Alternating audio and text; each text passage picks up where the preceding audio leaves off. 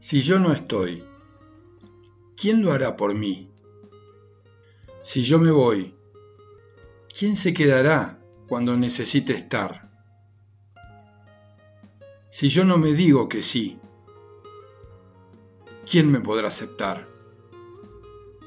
Si yo no soy, ¿quién más?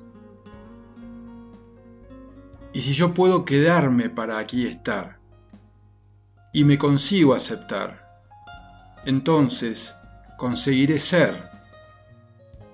Y ahí es cuando ya no necesitaré más decir yo, porque lo seré.